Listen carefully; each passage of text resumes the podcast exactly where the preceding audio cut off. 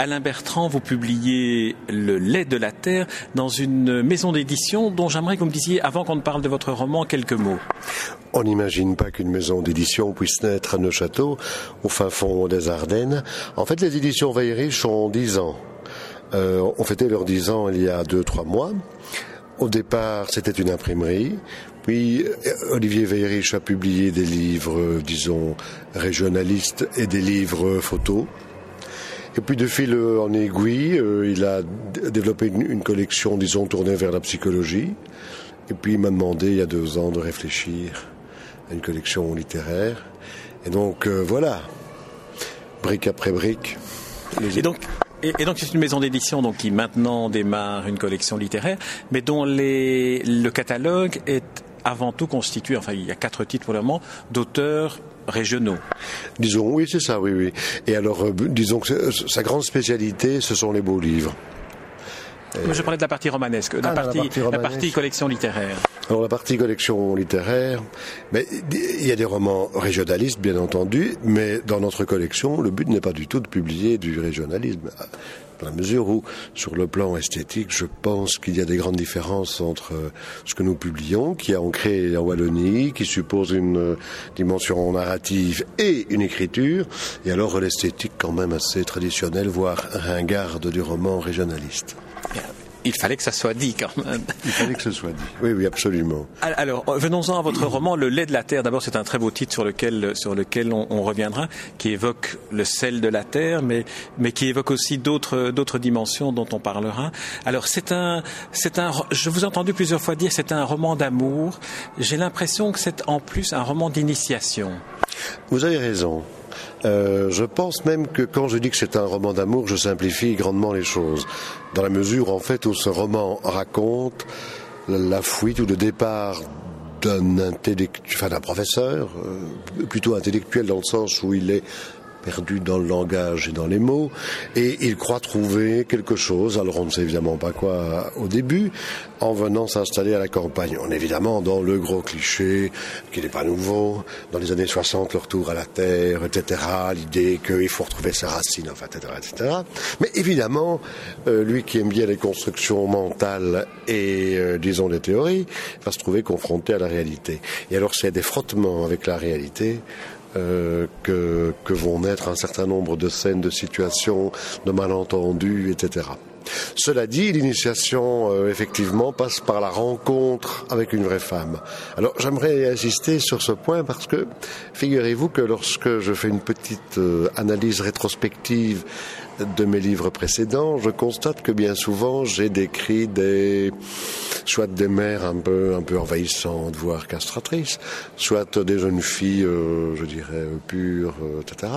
Bref, c'est la première fois que j'ai le sentiment d'enfin décrire une vraie femme.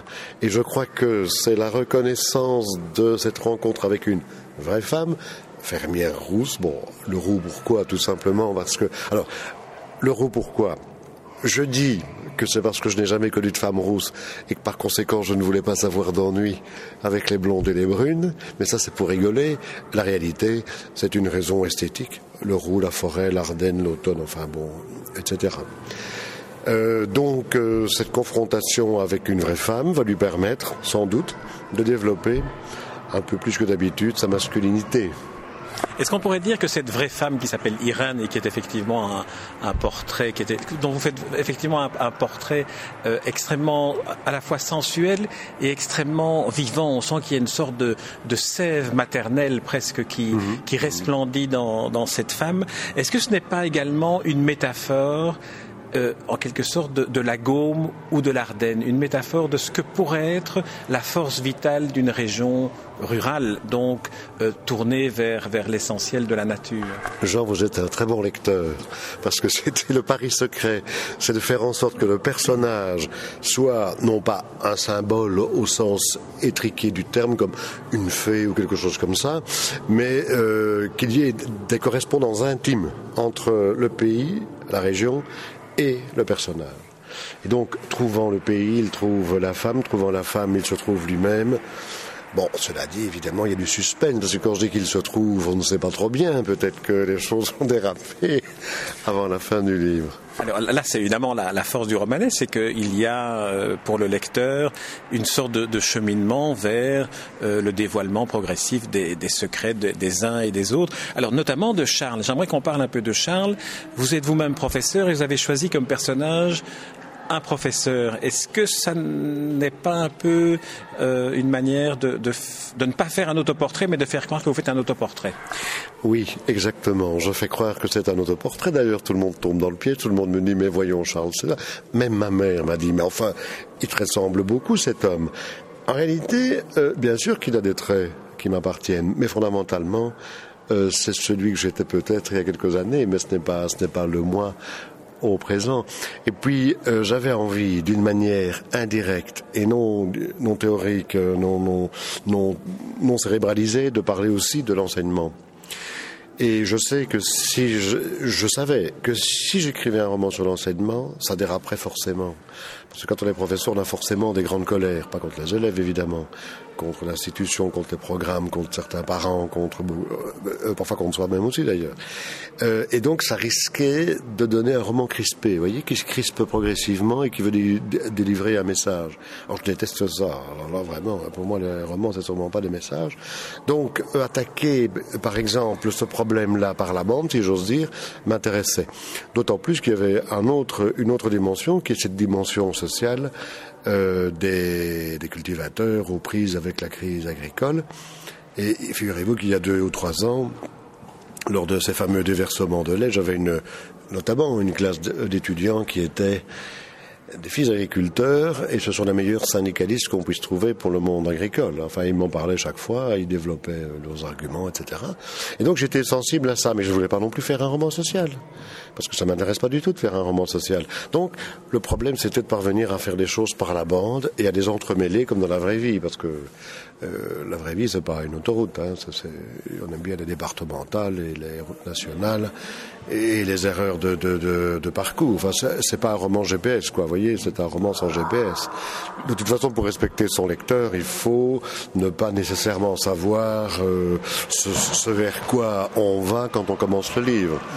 Voilà, donc euh, tout ce problème de l'entre-là des choses est assez difficile. Enfin, cela dit, euh, c'est le style qui commande tout chez moi quand même.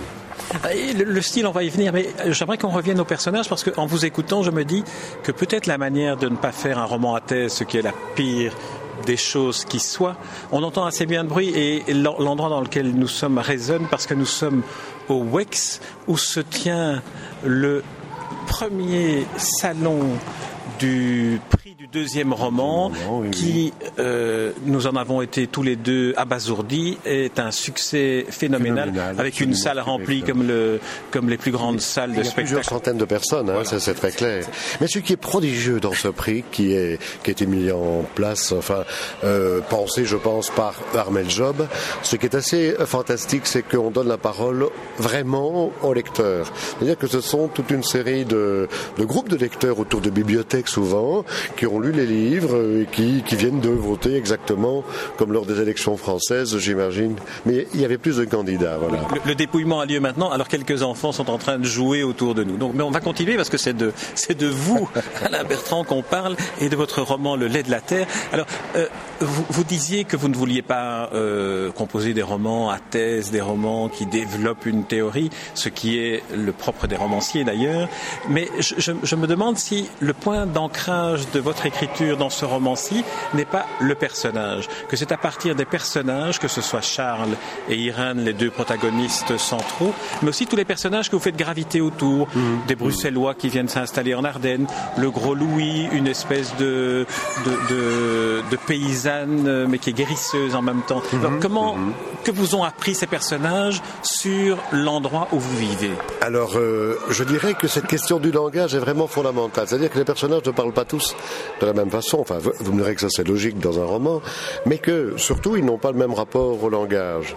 Et vous pouvez remarquer que Charles a des qui essaie toujours de formuler les choses avec le plus de précision possible, ne parvient jamais à aller droit au but et a des complications qui vont jusqu'au bafouillement et jusqu'à une sorte de, comment dirais-je, euh, il fait des contrepètes sans, euh, sans le vouloir. C'est-à-dire que dès lors qu'il qu sort de l'intellectualité, dès lors qu'il rentre dans l'émotionnel, surtout quand il est devant une jolie femme, eh bien, il perd tous ses moyens et alors ça bafouille. Et alors, euh, je pense que ce qu'il apprend au contact de tous les autres personnages, c'est d'atterrir, c'est-à-dire de retrouver un langage où les mots veulent vraiment dire quelque chose plutôt que ce qu'il a pu apprendre ou ce qu'il apprend à ses élèves. Parce qu'en tant que professeur, il fait quand même de temps en temps des fameuses gaffes. Hein.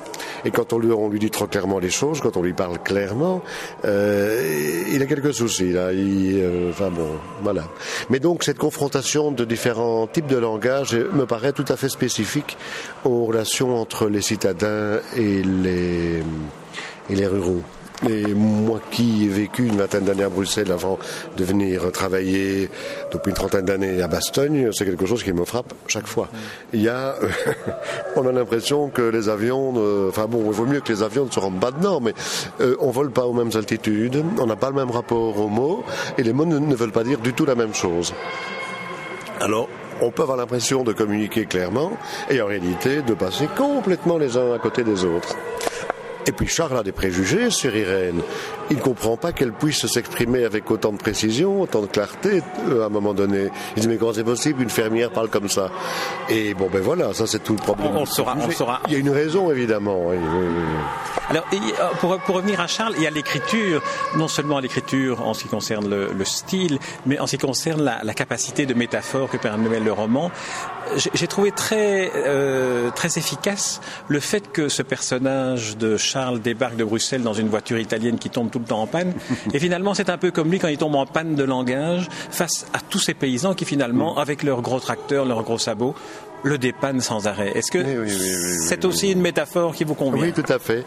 Et alors, il y a quelque chose, euh, je me suis rendu compte à la relecture du livre, parce qu'on a parfois des surprises quand on lit ses, euh, son roman euh, lors de, donc, au cours des épreuves, c'est qu'en en fait, il a très souvent les pieds dans la boue. C'est-à-dire qu'il tombe tout le temps les pieds dans la boue, il, il abîme ses belles chaussures bruxelloises, et il, est, il s'envase tout le temps. Sa voiture s'envase, lui-même s'envase, c'est à la fois évidemment une peine et une souffrance de s'envaser, mais en même temps c'est une façon de, de trouver le point d'appui à ce qui pourrait faire une vie un petit peu plus, plus adulte. Et puis alors, ce qui m'a amusé... En plus, ce sont, ce sont, des chutes molles. Vous avez plusieurs oui. manières de raconter comment on tombe dans la boue ou dans, ou dans les bouses de vache. Bouses ce de sont vache. des glissements mous. Ce sont des glissements mous, oui.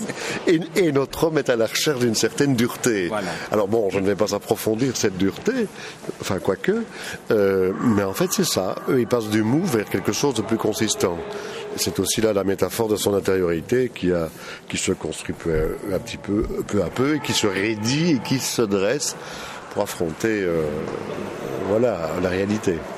Est-ce que le, puisque vous êtes ancré, vous, dans votre vie quotidienne, dans votre vie professionnelle dans, dans les Ardennes, est-ce que parmi tous les lecteurs, puisqu'on découvre ici dans le cadre de ce prix qu'il y a beaucoup de lecteurs dans la région, est-ce que le regard que euh, vos lecteurs ardennais portent sur vous ont changé, a changé Mais je pense, pour dire les choses le plus clairement possible, qu'ils se méfient un peu de moi.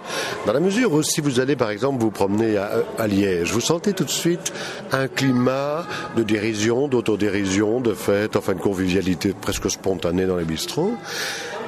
Euh, je dirais qu'en province de Luxembourg, il y a un rapport au langage qui est quand même différent, c'est-à-dire qui se méfie un petit peu quand même. Et la raison profonde, je crois que c'est le fait d'être en périphérie par rapport euh, euh, aux, enfin pas aux institutions, mais disons au, au parler citadin, et aussi le fait que lorsque on parle du monde agricole et qu'on parle du monde paysan, c'est toujours, et c'est le même problème pour les profs, c'est toujours pour expliquer que, ça ne va pas, qu'il fait trop sec, qu'il fait trop mouillé, qu'ils se plaignent tout le temps, etc. Donc, ils ont, je pense, le sentiment que, leur, je parle des cultivateurs, que lorsque on parle d'eux, c'est toujours pour les enfermer dans des clichés, mais vraiment très très étroits. Ce serait d'ailleurs intéressant sur une année de regarder euh, les informations à la RTBF et de voir que dit-on du monde agricole Et euh, j'ai envie de... Moi, moi j'aurais bien envie de voir des immersions, c'est-à-dire des équipes qui viendraient durant un mois vivre au quotidien. Euh, bon, vous, je viens de parler de la RTBF, mais prenez l'émission Le Bonheur, non pas Le Bonheur est dans le pré, le... Moi, j'appelle encore cette émission où on voit des agriculteurs euh, en panne d'amour qui recherchent une une compagne, etc. Là aussi, enfin, on est dans le pathétique euh, le plus absolu, me semble-t-il. Hein. Donc euh, d'un côté, c'est des déficients euh, en matière affective, de l'autre côté, ce sont des déficients, enfin des, des gens qui ne pensent qu'à se plaindre. Bon, donc ils ont un petit peu peur, mais je pense que, en ce qui me concerne, ils ont tort d'avoir peur parce que je pense avoir écrit un roman en hommage justement du monde agricole, mais sans complaisance, évidemment, et avec un peu d'humour. Hein, parce oui, que... voilà, il y a de l'humour. Il y a de l'humour aussi. Hein. Il ne faut pas euh, négliger cet aspect-là. Ah et dans votre style. Ah oui, ça, pour moi, c'est absolument fondamental. l'humour, le deuxième degré, euh, l'autodérision aussi, évidemment. Pour moi, l'humour, enfin, la dérision ne peut pas aller sans autodérision. Il faut que les choses aillent euh, dans les deux sens. Et puis, bon, il y a un travail évidemment sur le style, mais ça, c'est normal. Sinon, pourquoi écrirait-on si ce n'est pour tenter de bien écrire? Oui, avec quelques très belles formules pour décrire l'Ardenne, la Gaume, euh, le monde rural. Finalement, on sent que non seulement vous le connaissez bien, mais vous avez envie, euh, on pourrait dire, de le chanter si ah vous de le célébrer. Ah oui, oui, oui, oui, de le célébrer. Oui, oui, absolument. J'ai euh, un grand amour de cette région en fait, même si tout n'y est pas rose, mais j'ai vraiment une grande tendresse pour cette région-là. C'est en partie lié à mes ascendants, c'est-à-dire que mon grand-père était cultivateur, mon père au début de sa vie aussi, planteur de tabac sur la Semois, voilà. Et donc il y a une sorte de respect par rapport à ça aussi, je pense. Alors pour terminer cet entretien, Alain Bertrand, j'aimerais qu'on revienne au titre, le lait de la terre je l'ai comparé au sel de la terre, mais vous le comparez au charbon. Alors j'aimerais que vous, vous, vous, développiez un peu cette, euh, cette approche-là. Alors, tout au début, le titre du livre, c'était euh, le, euh, le lapin au pruneau. Quel titre d'un des chapitres d'ailleurs. Oui. Et hier soir, quelqu'un un lecteur, une, une, lectrice parisienne me disait Mais pourquoi vous n'avez pas gardé ce titre-là C'est si beau?